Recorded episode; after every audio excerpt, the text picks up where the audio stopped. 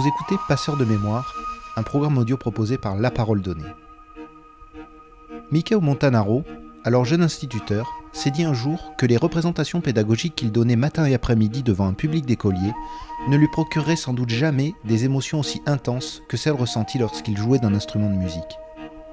Ce jour-là, l'artiste qui tambourinait dans sa tête depuis le plus jeune âge lui donna alors le courage de faire l'école buissonnière définitivement et de partir à l'aventure avec pour tout bagage son galoubet, son tambourin et une provision de rêves à faire pâlir les plus grands rêveurs.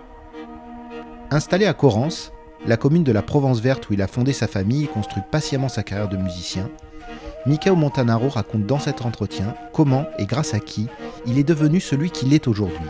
Un auteur, compositeur, interprète, mais aussi un incroyable créateur de liens entre des musiques et des musiciens du monde dont sans lui, les routes ne se seraient peut-être jamais croisées.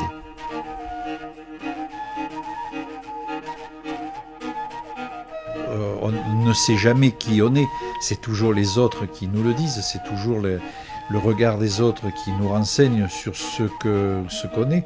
Je peux dire euh, que d'une certaine façon, je suis tambourinaire, mais plus, plus musicien et plus euh, chercheur et compositeur dans, dans ces musiques-là. Voilà, que j'essaye d'exprimer des idées, quels que soient les moyens employés. Ça peut être euh, aussi bien d'un poème euh, que, que des choses écrites un peu plus longues, ou alors des, des, petites, euh, des petites poésies vidéo que je, je réalise moi-même, en général avec très peu de moyens, mais avec quelques idées. Mickey Montanaro, c'est un nom que Daniel Domas m'a donné, mais ça avait déjà un peu commencé, c'est-à-dire que de, du Michel Montanaro, né à, à hier, euh, élevé entre les Fournier près de la Croix, puis la Garde. Puis voilà, tout ça, j'étais Michel. Et puis euh, ensuite, je suis rentré à l'école normale et, là, on m'a donné un surnom, Michao. Et, quand euh, j'ai fait le premier concert avec Daniel Domas, que j'accompagnais à ce moment-là, il m'a dit Oui, mais Michao, c'est une déformation, le vrai nom, c'est Mikeo. Donc, euh, si tu veux, je t'appellerai Mickey Montanaro. Et puis, ça, pendant des années, ça, ça balançait entre Michel et Mickey et Michel. Et puis, et puis finalement, euh, s'est imposé. Voilà.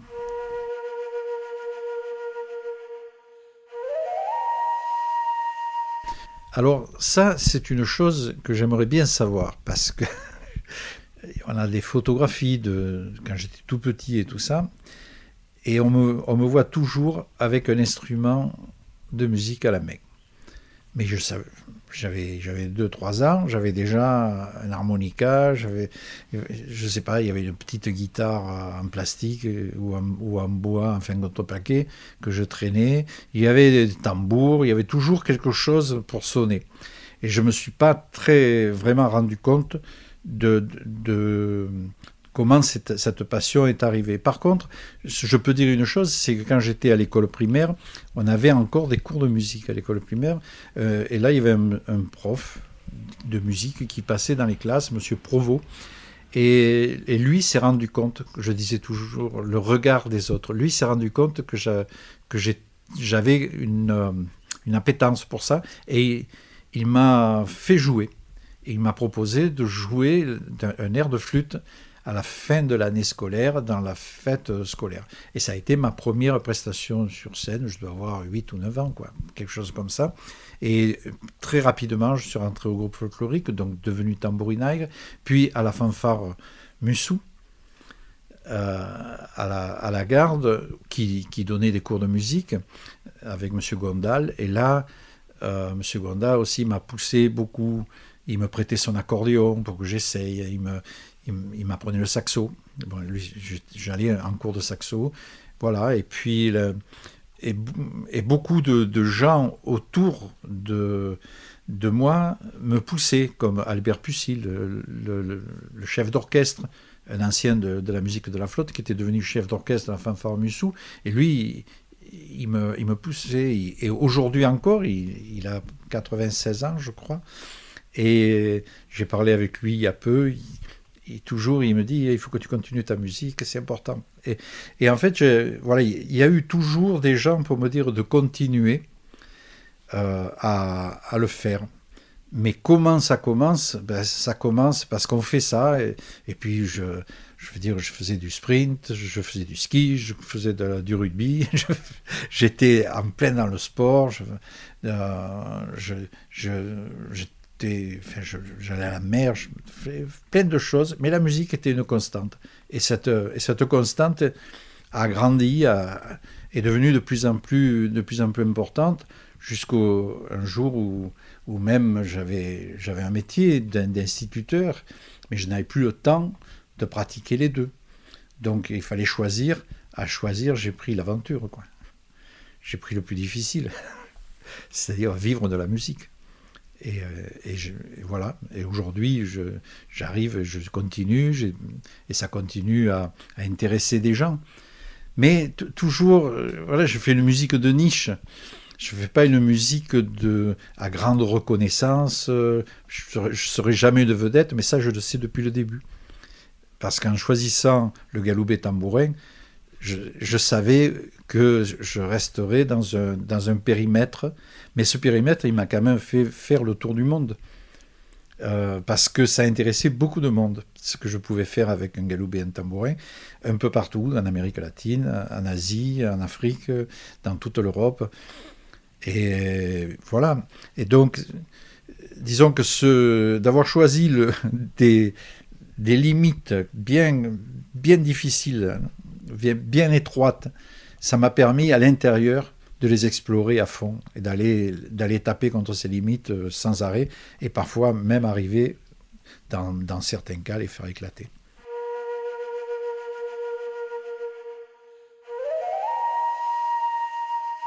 quand j'ai commencé à entreprendre d'essayer de, faire bouger ce galoubet tambourin, il fallait que je trouve des, références, il fallait que j'ai d'autres sources, puisque alors j'avais la chance que les, musiciens de Provence, par exemple, avaient fait une démarche historique. Ils, avaient, ils étaient sortis du, groupe folklorique, de, l'idée d'un groupe folklorique, donc d'une culture figée à un moment donné de l'histoire, et et qu'on reproduit. Et eux, ils avaient pensé regarder toute l'histoire. Et donc ça, c'était fait. Ça m'avait, ça m'avait conforté dans une idée, c'est que si cette musique avait un passé, il fallait lui inventer un avenir. C'était une chose importante. Et, et puis aussi la relier, non pas s'enfermer sur soi, là, mais la relier au monde. Et pour ça, ben, je suis allé écouter tout ce qui se jouait à la flûte, tout ce que je pouvais entendre, tout ce que je pouvais rencontrer qui se jouait sur des flûtes, et essayer d'apporter des éléments euh, appropriables dans le galoubet tambourin. Donc, euh, si on entend des, des, flûtistes de, Transylvanie, de Hongrie, ils chantent dans leur flûte. Ben, j'ai dit, ben, je vais essayer de chanter dans le galoubet. C'est pas la même chose, c'est pas tout à fait techniquement, ça demande du travail, mais j'y suis arrivé. Après, il y a euh, j'avais rencontré John Surman qui jouait avec deux, deux flûtes en même temps. Et puis après, j'ai rencontré un autre gars en Afrique du Sud, euh, Big Voice Jack, qui jouait aussi avec deux flûtes en même temps, qui faisait des, des, harmonies. Et je me suis dit, euh, là, il y, a à chercher aussi. Donc j'ai commencé à jouer avec deux galoubets. Et donc avec les galoubets, là, c'était par contre, là, ça devenait plus facile, parce que le galoubet est fait pour être joué d'une main, donc deux mains, plus toutes les, combinaisons de différents galoubets, je suis arrivé à, explorer. Et aujourd'hui, pour aller plus loin dans tout ça, je, rencontre euh, Christian Sébille, qui est euh, un musicien du monde de l'électro, mais de, de, la, de la musique acousmatique, c'est-à-dire, voilà, encore une fois, je vais vers l'électro, mais je ne vais pas vers l'électro euh, mainstream qu'on entend partout, je vais je, rencontre une personne qui fait ça de façon assez savante, euh, extrêmement fine. Et, pendant cinq ans, jusqu'à aujourd'hui, nous avons échangé. Et aujourd'hui, nous continuons et nous commençons à inviter des gens à venir euh, échanger avec nous. Voilà, c'est effectivement cette démarche d'aller voir les autres, c'est aussi pour renforcer ma, propre recherche intérieure. Et, mais c'est comme ça, on va chercher le regard des autres pour voir où on en est. Et, et c'est voilà, il, est arrivé un grand nombre de fois que des gens me, me donnent des, comment dire, des éléments de compréhension de ce que j'étais en train de faire au galoubet tambourin.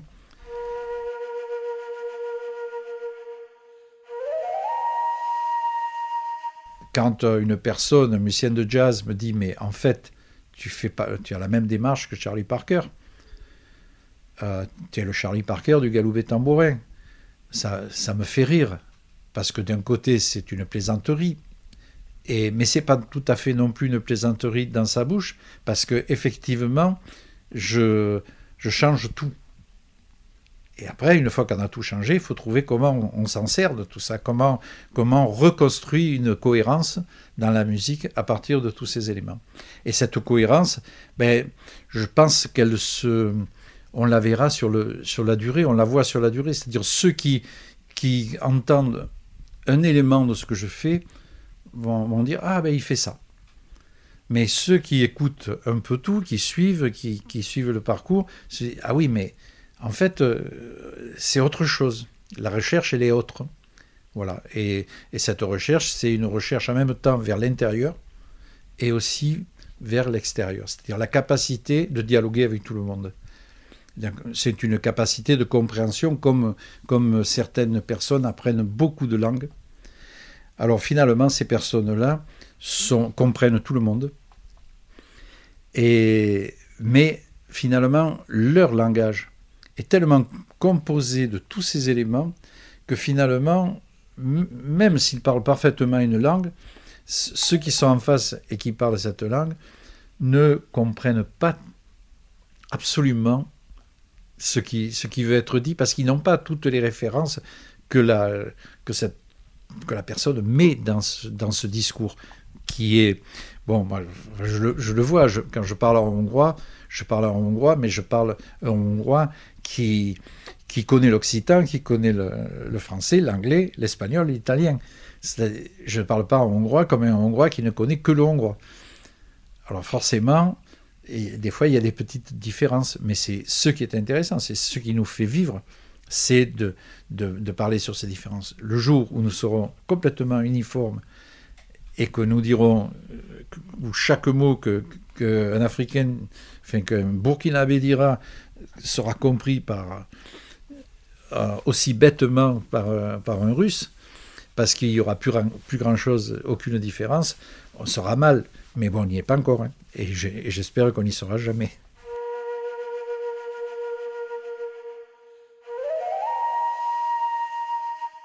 Aujourd'hui, je suis beaucoup plus travailleur. Beaucoup plus. Au début, j'aimais ça, mais euh, je pensais toujours que j'allais m'en sortir. Et aujourd'hui, j'ai tendance à penser que je ne que on peut pas voilà, il faut il faut être vraiment vraiment prêt. Disons que ça ça a commencé au moment où euh, j'ai commencé avec Vendest. Le, le, grand projet Vendest me demandait, et quand j'ai commencé aussi à écrire de la musique, euh, vraiment, euh, de la musique écrite pour des, pour des orchestres, là, ça m'a demandé une précision intérieure. Avant, parce qu'il y avait tellement de monde qu'il était impossible d'arriver sans être absolument prêt. Parce que sinon, on aurait passé des heures et des heures de, discussion et non pas de répétition. Donc on avait très peu de temps pour travailler. Et donc j'arrivais avec des choses bien, bien claires et sur lesquelles on, arrivait à travailler. Et ça, a fait. Ça, disons que c'est peut-être le, plus grand changement. Ensuite, euh, je pourrais dire. Euh, je pense à, une, à quelque chose que, qui, qui, qui s'est dit et ça peut-être euh, peut-être que le décès de mon père en 89 a, y a contribué. Quand mon père était dans la dernière fois où il était à l'hôpital, qu'il a, y a eu une tentative d'opération pour lui, il était, il était condamné, mais on a tenté une dernière opération. L'anesthésiste se trouve qu'il avait de mes disques et il me connaissait. Et donc il a demandé à mon père, mais vous êtes Montanaro, vous êtes parent avec le musicien et mon, père a, dit oui, oui, c'est mon fils. Et l'anesthésiste a dit, vous savez, c'est un grand musicien. Et mon père a dit, c'est un brave petit. Et moi, je, j'essaie, voilà, j'ai ça en tête toujours. C'est-à-dire que je ne suis pas un grand musicien. Je suis un brave petit qui fait de la musique. et euh, voilà, je, moi, des grands musiciens, j'en connais des tas, j'en écoute beaucoup. Et je sentirai toujours mes faiblesses. Mais euh, voilà, j'essaye de les combler par du travail, j'essaye de, de faire en sorte que quand quelqu'un écoute ce que je fais, qu'il n'ait pas la moindre idée du temps que ça m'a pris, de, qu'il ait l'impression que ça coule de source, voilà, mais qu'il n'ait pas la moindre idée de comment j'ai fait. Mais par contre, voilà, il y a, des, choses qui ont beaucoup évolué. Le fait d'avoir abandonné toute responsabilité au niveau du centre de, création, d'avoir passé la main sur ces choses-là, de ne plus avoir non plus de, de compagnie, puisque la compagnie aujourd'hui c'est celle de, qui s'appelle Compagnie Balthazar Montanaro. ça aurait été bête de, créer un outil et puis qui, s'arrête là, mais c'était important qu'il continue, mais que moi ça m'a libéré de, réunions, de, tas de choses. Tout ce temps, je le passe à jouer de la flûte. Je le passe à jouer du piano, ou à, composer, ou à faire tout ça. Et, aussi, il y a, je le vois quand je dois enregistrer quelque chose, euh, voilà, une prise, et c'est bon. je fais, j'en fais pas 150 quand je vais en studio pour d'autres. Voilà, je, je, joue ce qu'il y a à jouer. Et je, suis content d'arriver à, ça. Je n'aurais pas pu le faire euh, il, y a, il y a 30 ans de ça dès qu'on améliore quelque chose, on va chercher encore la difficulté, on va chercher de, faire encore mieux, de faire encore plus clair, de faire encore plus, euh, plus fort, plus, plus précis.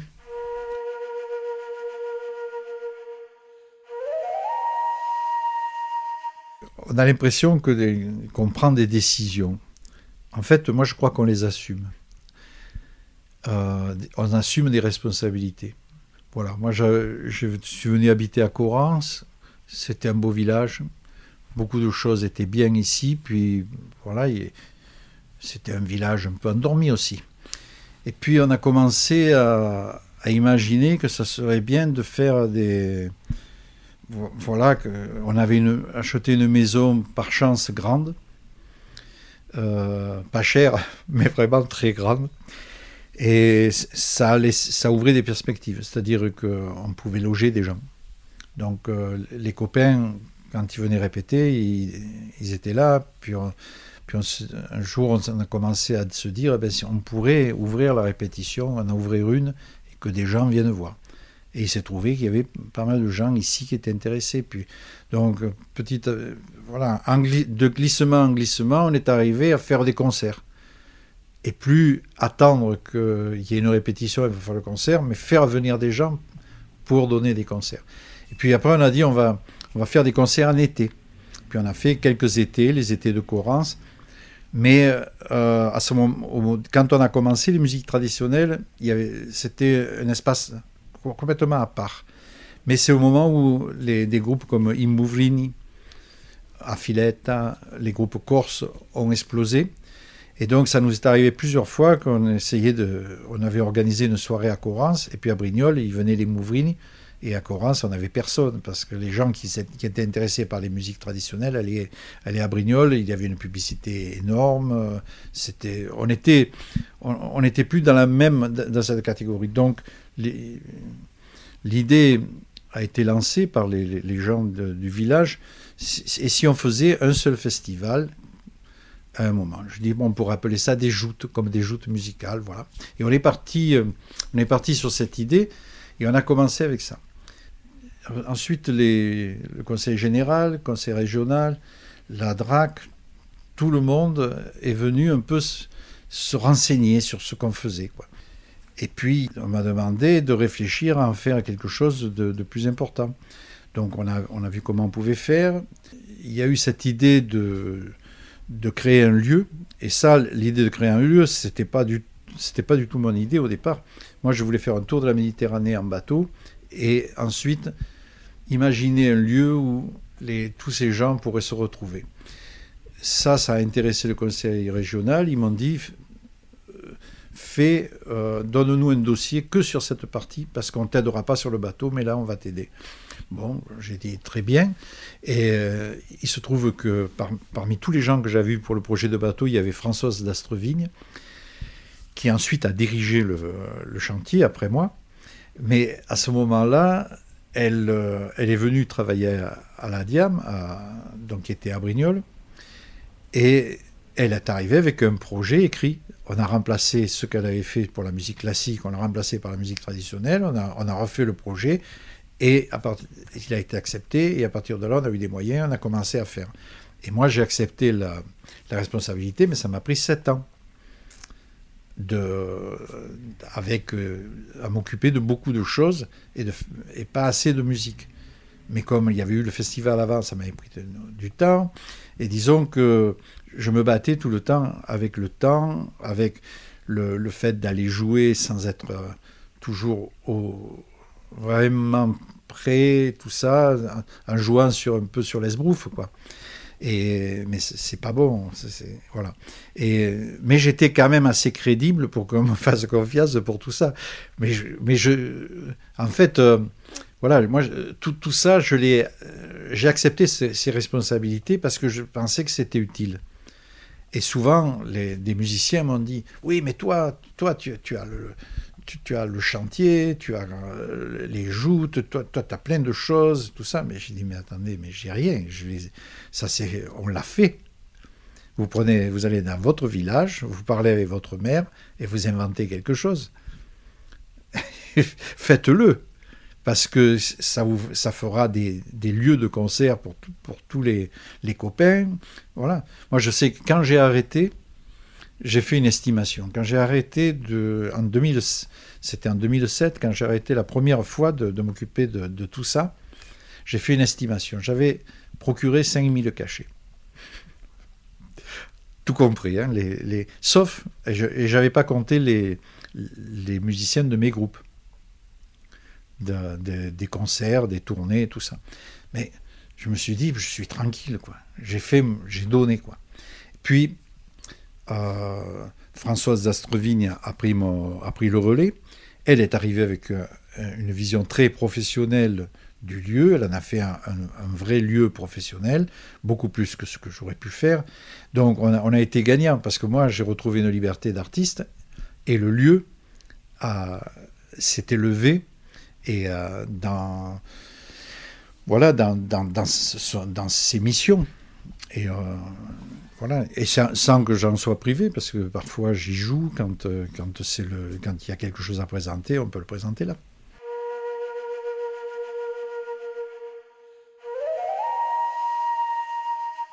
Ben, d'abord, il est né, c'était une chose importante.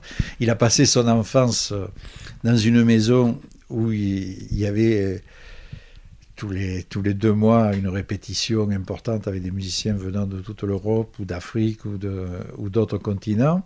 Il a entendu tout ça, il s'est chargé à bloc. Il s'est passionné aussi pour des, des disques qu'il y avait à la maison. Je l'ai vu écouter pendant des heures du Mozart. Et voilà. Donc il s'est passionné pour, tout ça. Il, il s'est chargé de sensibilité musicale. Et puis, euh, à un moment, à 8 ans, il a eu envie de jouer du violon. Et il a commencé à jouer du violon. Puis il a, il a eu un très bon prof, Patrice Gabé, qui est un musicien du groupe Axac aussi. Euh, donc euh, ça l'a lancé. Et sur, la, sur cette lancée, il a fait deux ans avec Patrice Gabé. Après, sur cette lancée, il a encore fait deux ans de, de musique classique, mais avec une prof classique qui était moins, moins intéressée par, par tout le reste. Et elle n'a pas vraiment beaucoup poussé. Il, il, a arrêté le violon, enfin le violon classique, il a arrêté pour prendre la guitare électrique. Et là, il est, il est tombé sur, sur Daniel Logier à Brignoles, qui, euh, qui est un passionné et qui l'a, qui l'a poussé. Et puis, euh, voilà, et puis, et ensuite est arrivé Pierre Bessosi, qui, est, qui était à l'école de musique du Haut-Var pour le classique et puis qui, voulait, qui faisait la, musique traditionnelle à Brignoles. Balthazar s'est beaucoup très très bien entendu avec lui et il a repris le classique, mais le classique pour pouvoir jouer du klezmer, pour pouvoir jouer des, des musiques un peu difficiles, pouvoir lire et tout ça, mais en jouant quoi en étant dans, dans, le jeu. Son prof jouait, son prof adorait jouer avec lui. Et ça a donné, voilà, il a, il a repris confiance et il est, et, il est parti. Ensuite, il, le lendemain du bac, il a commencé à, jouer dans, la, dans, le groupe Tambourinaï en compagnie de Jean-Louis Todisco, qui, qui l'a invité. Donc, il a été à ce moment-là musicien professionnel d'entrée. Euh, dès la première année, il, avait beaucoup joué dans ce, cadre-là. Il a pu être intermittent et entrer dans le, régime d'intermittence. Et après, il a, continué. Et aujourd'hui, il a 38 ans et il continue euh, sur cette lancée. Mais voilà, et c'est arrivé. Il est arrivé, lui, à maturité, à un moment où, euh, pour moi, c'était lourd. La structure était lourde les demandes sans cesse recommencées de, des DRAC, des choses comme ça pour les subventions, et commençaient à me fatiguer. Quoi. Parce que, voilà, quand euh, un jour un des responsables de la DRAC me dit Monsieur Montanaro, euh, on ne vous connaît pas, qu'est-ce que vous avez fait quoi? Alors je lui dis écoutez, je ne vais pas vous faire 2000 discours, je ne vais pas vous expliquer. Je suis venu, j'avais une pile de, 20 CD, je l'ai mis sur le bureau, j'ai dit vous écoutez, puis vous verrez qui je suis. quoi. Voilà, je ne vais pas vous, je vais pas faire, voilà, parce qu'en fait, on est dans une dans une culture en France, la, culture, comment dire, euh, officielle en France est beaucoup basée sur le discours. Il faut, faut savoir parler de ce qu'on fait. Mais quand on est peintre, quand on est, quand on est euh, musicien ou sculpteur, parler de, de son travail, c'est pas. Et surtout en parler dans des termes euh, un peu administratifs, ça, c'est pas ça qu'on fait, puisque on a choisi on a choisi de s'exprimer avec un autre média c'est parce qu'on ne sait pas. Enfin, moi, je peux parler aujourd'hui comme ça, mais je parle. Voilà, c'est du bâton rompu, c'est une, c'est pas, c'est pas un discours administratif. Quand je me trouve face à ça, je suis, je suis toujours désemparé.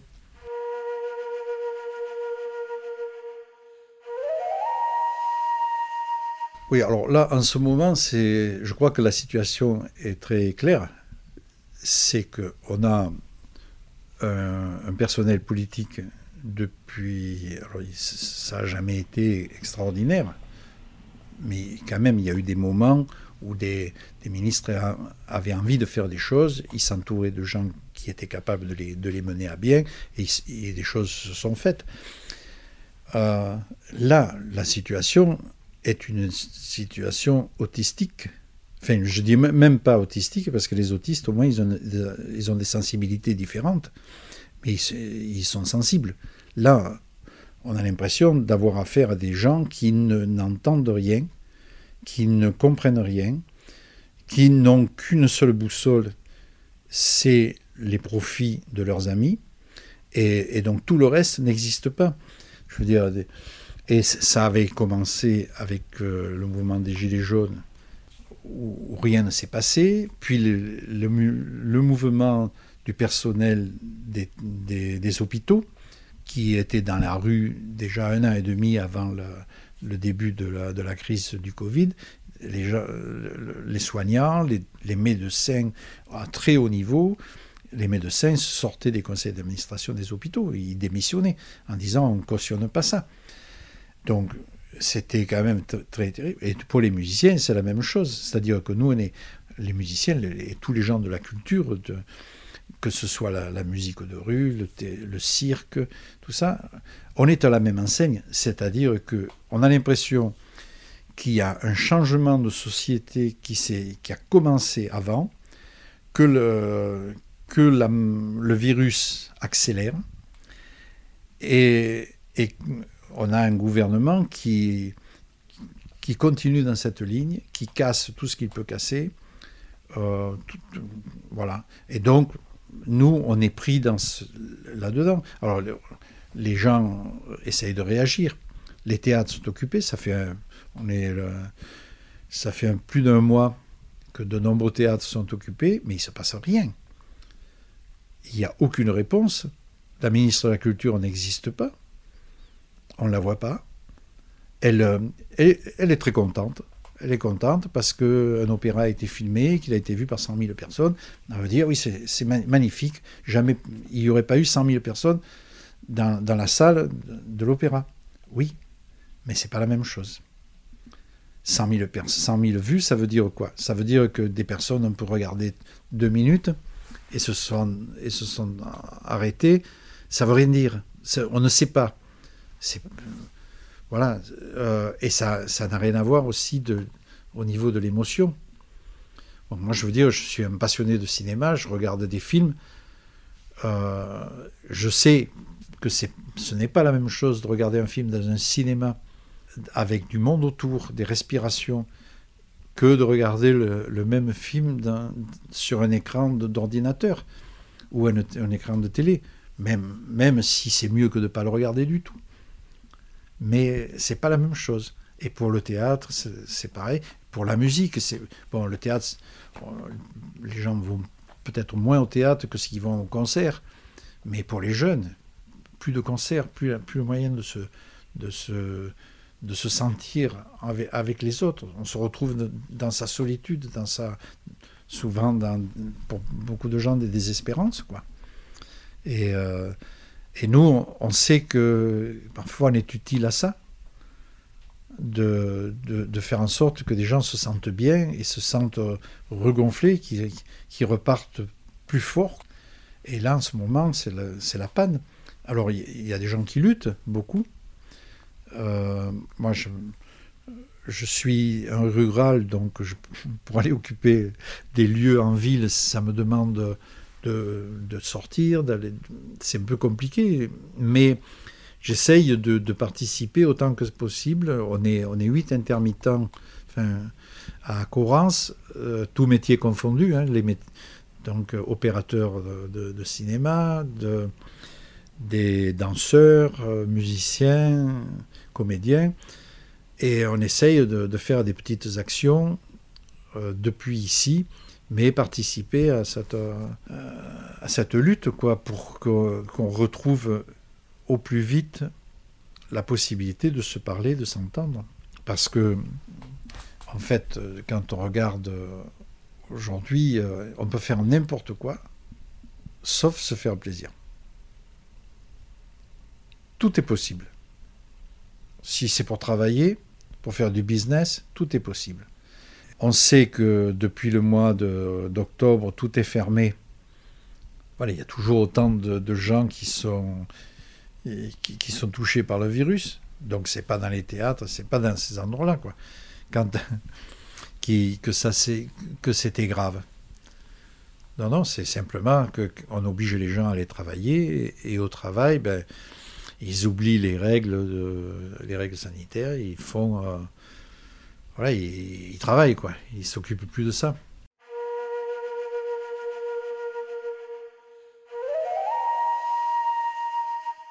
Je peux remercier le, système français qui, euh, qui a réussi à se mettre en place par de, des, conquêtes sociales importante de nos aînés musiciens, euh, comédiens et tout ça, le régime d'intermittence a été pour moi une, une sorte de subvention à la création, puisqu'il suffisait qu'il y ait un certain nombre de gens, assez nombreux quand même, intéressés par ce que je faisais pour, que, pour être aidés dans les périodes où je ne travaillais pas, où j'étais pas sur, sur scène, et donc euh, où je continuais à travailler sans être rémunéré, exactement.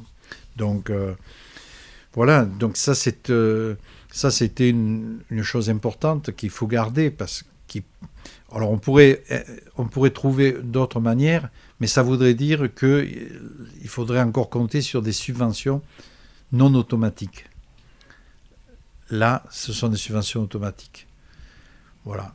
C'est une, une, aide automatique. Ce n'est pas une subvention, c'est une possibilité qui, qui permet de vivre une vie à peu près normale pour, euh, pour quelqu'un qui est dans un, dans un travail qui, est, qui est organisé de façon anormale. Il faudrait aussi penser à répartir mieux sur le territoire les, les moyens pour les lieux, pour qu'ils puissent, euh, les lieux, les petites compagnies, parce que c'est toutes ces petites compagnies qui font vivre, le, qui font vivre la culture. On peut dire, oui, ben c'est très bien, il y, a, il y a trois grands théâtres en France, on fait des, ou quatre, euh, et puis on, dit c'est ça la culture, il y, a, il y, a, cinq ou six artistes reconnus, il y a dans le, dans le monde de, de l'électro, la France est extrêmement bien placée dans le monde, mais c'est pas énormément d'artistes. C'est quelques-uns qui, qui, qui, sont extrêmement bien reconnus. Alors on peut dire la France, mais derrière, qui, les autres ils, vivent de quoi? Ils travaillent comment? Et, et, celui qui est arrivé là, il est arrivé aussi parce qu'il y avait autour de lui, avant lui, des, des lieux, il des, des écoles de musique, des, des, petits lieux où il a pu commencer à, à, à, se produire. On n'arrive pas comme ça en sortant de son, de son placard d'un coup à devenir une vedette mondiale. Il faut, il y a, pour, dans, en tout cas dans la partie commerciale, il y, a, il y a toute une organisation pour arriver à ça. La musique que je fais n'est pas concernée par, par le vedettariat. Quoi. Mais, euh, mais c'est quand même, euh, voilà, c'est important qu'elle puisse être faite, qu'elle puisse euh, exister, parce que voilà, les idées qu'on amène en faisant ça sont reprises. Et bon, je parlais tout à l'heure de l'électro, mais le, travail qui a été fait par, des, par les pionniers, aujourd'hui, euh, et ces pionniers, il y en avait beaucoup en France, donne que l'électro euh, mainstream français a, des bases solides. Et ça vient pas de rien.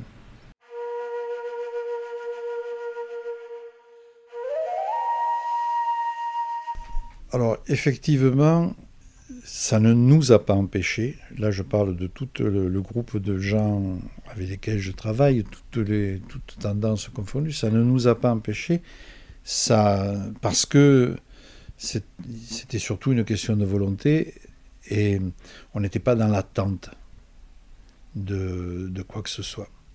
C'est ancien, parce que quand on est dans une musique de résistance, quoi qu'il arrive, Là, aujourd'hui, il faut être un peu plus tendu, mais, on était déjà dans cette résistance. Un, un, moment, on ne peut rien attendre, il faut créer, il faut, et peut-être on arrive à, rassembler des volontés, mais, mais au départ, il faut être très, très, dynamique, avoir des idées, les, mettre en, chantier.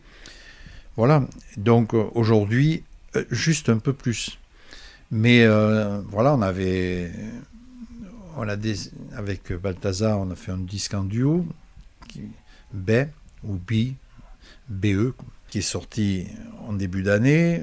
Je participe à un autre très beau projet qui s'appelle Kafkaz, autour de Fabien Mornay, et avec des, musiciens de, un peu de partout en Europe. Et, nous jouons euh, des musiques euh, qui viennent du Caucase mais à notre façon. Enfin, c'est très inventif. Et là, c'est un gros projet avec des chorégraphies, avec des choses, avec beaucoup d'images. En tout cas, c'est très agréable à faire. Et, et voilà, donc euh, on a fait tout ce qu'il fallait pour y arriver. tout le monde avait envie de le faire, on l'a fait. Voilà, y compris euh, s'enfermer dans des salles pour, pouvoir travailler en, se, disant que peut-être on arrivera, ça n'arrivera pas au bout. Et puis finalement, on est toujours arrivé au bout jusqu'à présent. Et on continue. Voilà. Ensuite, il y a, ça fait un moment qu'on avait un projet de disque avec une musicienne chinoise. Ben là, il sort, il va sortir au mois de juin. Ça y est, il est, il est prêt, on a avancé dessus. Puis euh, j'ai aussi écrit un programme complet pour une chanteuse hongroise qui, voulait qui chante en français habituellement et elle voulait des chansons qui ne soient pas des reprises d'autres chanteuses. Donc je lui ai fait un programme complet et le disque va sortir en Hongrie aussi en juin. Voilà. Donc c'est vrai que ça fait beaucoup de choses. Puis je viens de faire la musique d'un film suisse.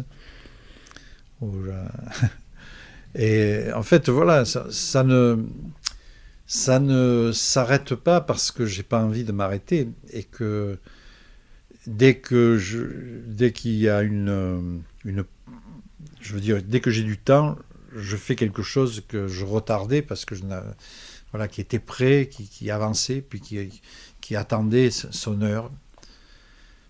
Avant tout, quand on est créateur, il faut essayer de créer, quoi qu'il arrive.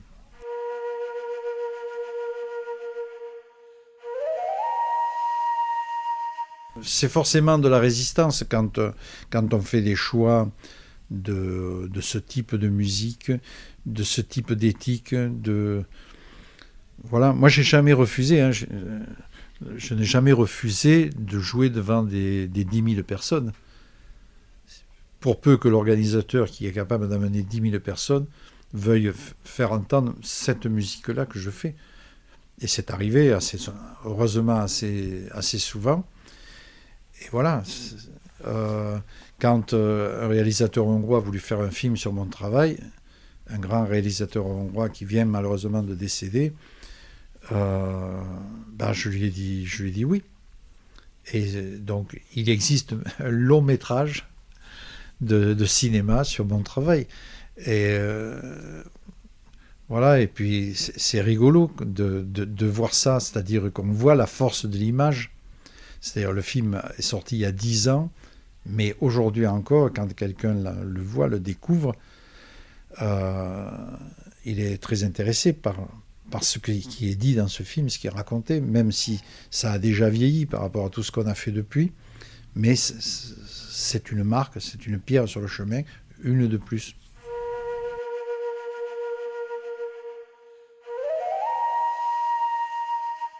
Alors c'est vrai, je parle souvent de la Hongrie, mais parce que j'y travaille beaucoup,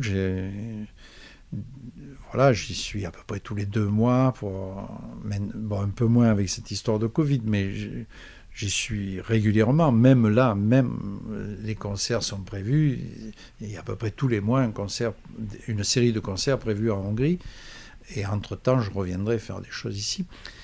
Parce voilà, je crois que c'est un peu comme ça pour tout le monde. C'est-à-dire qu'il y a un endroit où ce qu'on fait, comme on le fait, résonne.